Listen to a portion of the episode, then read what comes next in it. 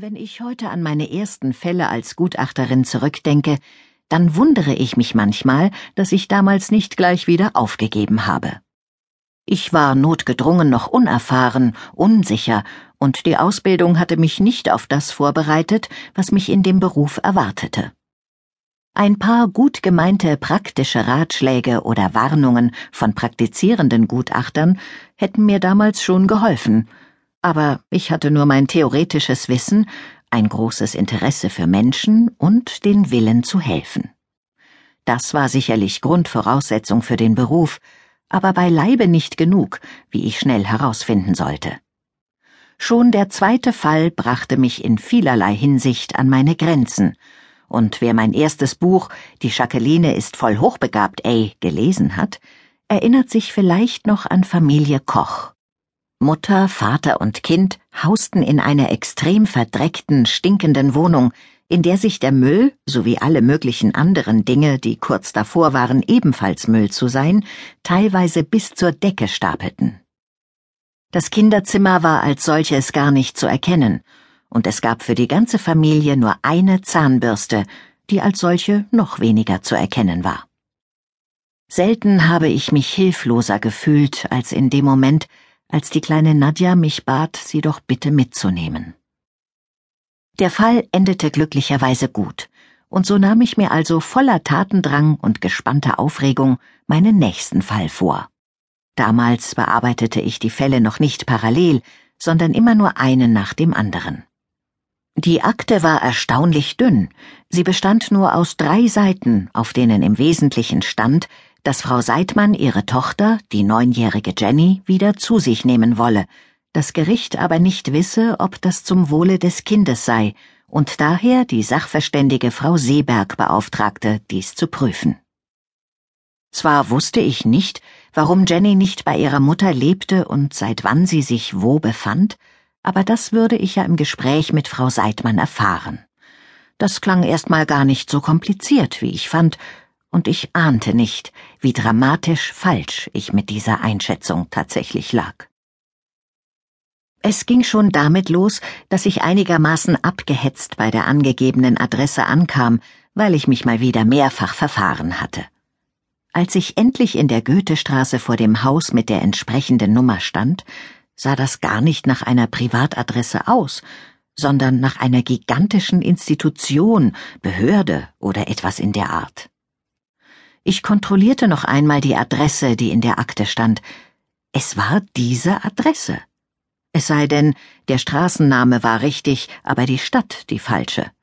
Zu meiner Schande muss ich gestehen, dass mir das mehr als einmal passiert ist.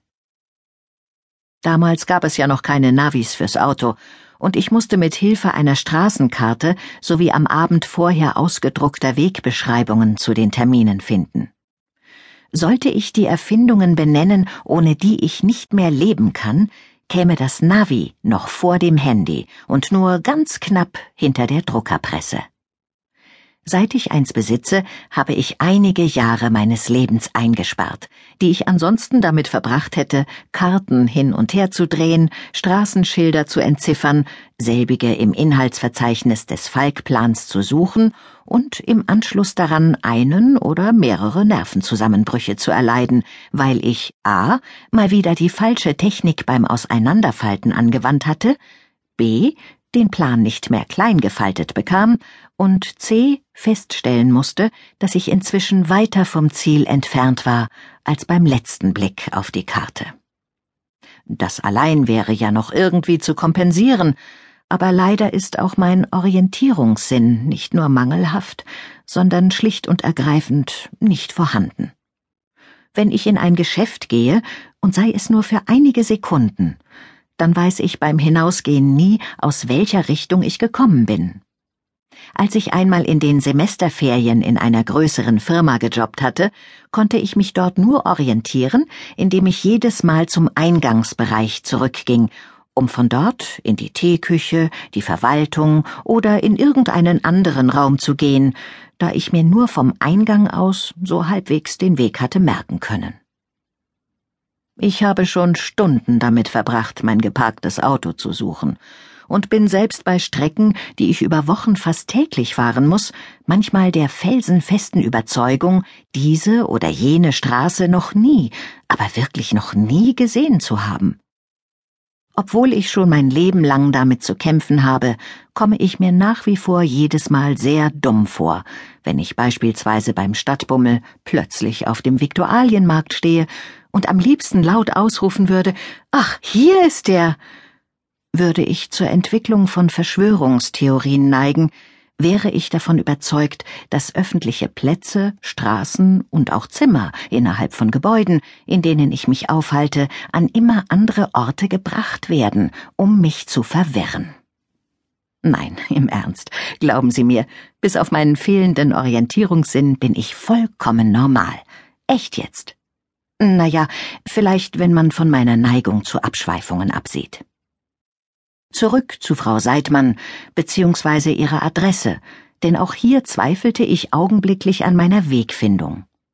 In diesem offiziellen Gebäude konnte die Frau doch unmöglich wohnen. Ich schaute ein drittes Mal in die Unterlagen und verglich die Schreibweise und Hausnummer mit dem Stadtplan. Kein Zweifel, es war definitiv die Adresse, die in der dürftigen Akte stand. Ich ging also zum Haupteingang und hoffte, jemanden zu finden, der mir weiterhelfen konnte. Inzwischen war ich trotz großzügig eingeplantem Wegfindungspuffer schon einige Minuten zu spät, und das mochte ich gar nicht. Ich finde es einfach unhöflich, Menschen warten zu lassen, zumal wenn es sich um einen so wichtigen Termin wie ein Begutachtungsgespräch handelt. Ich beschloss, in Zukunft noch eine halbe Stunde Puffer zusätzlich einzuplanen, sah mich im Eingangsbereich des Gebäudes um und erblickte freudig einen Schalter mit der hilfreichen Aufschrift Information. Der Herr hinter der Glasscheibe blinzelte mich durch eine dicke Brille freundlich an und schob das kleine Fenster auf. Na, wie kann ich Ihnen denn weiterhelfen, Fräulein? Ich nannte ihm Frau Seidmanns Adresse und erkundigte mich, ob das denn hier sei oder ob es vielleicht noch eine andere Straße in diesem Ort mit dem gleichen Namen. Der Schalterbeamte erklärte in breitem Berliner Dialekt, dass ich hier goldrichtig sei und dass diese hier im Ort die einzige Goethestraße sei. Wo käme man denn dahin, wenn es von jeder Straße mehrere gäbe? Da würden die Leute ja andauernd vor falschen Häusern stehen. Da hatte er recht. Ich bereute die nicht allzu intelligente Frage sofort und habe sie seitdem auch nicht mehr gestellt. Ich sah wohl ein wenig verloren aus, denn er beugte sich vor und fragte in freundlichstem Onkeltonfall Wen wollen Sie denn besuchen, Fräulein? Ich kann ja hier in meiner Liste schauen. Dafür bin ich doch da. Ach so, ja, vielleicht hielt sich Frau Seidmann ja hier auf. Aber was war hier eigentlich?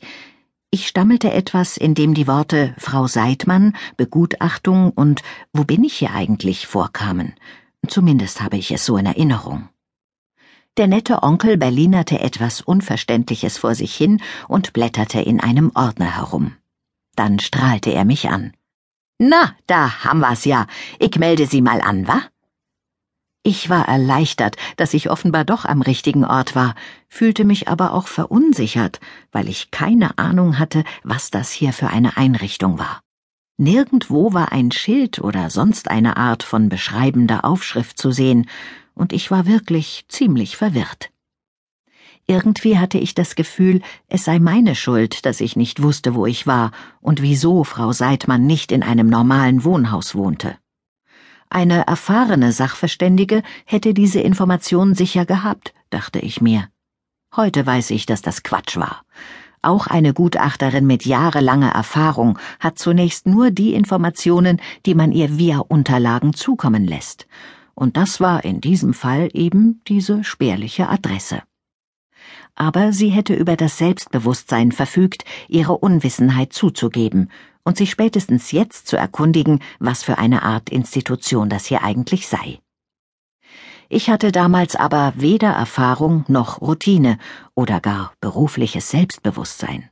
Und so war ich völlig sinnloserweise krampfhaft damit beschäftigt, nicht aufzufliegen. Als der Informationsmann mir eröffnete, die Frau Klasen werde mich abholen, tat ich so, als sei es für mich das Normalste der Welt, nickte wissend bei der Erwähnung der mir gänzlich unbekannten Frau Klasen und lehnte mich betont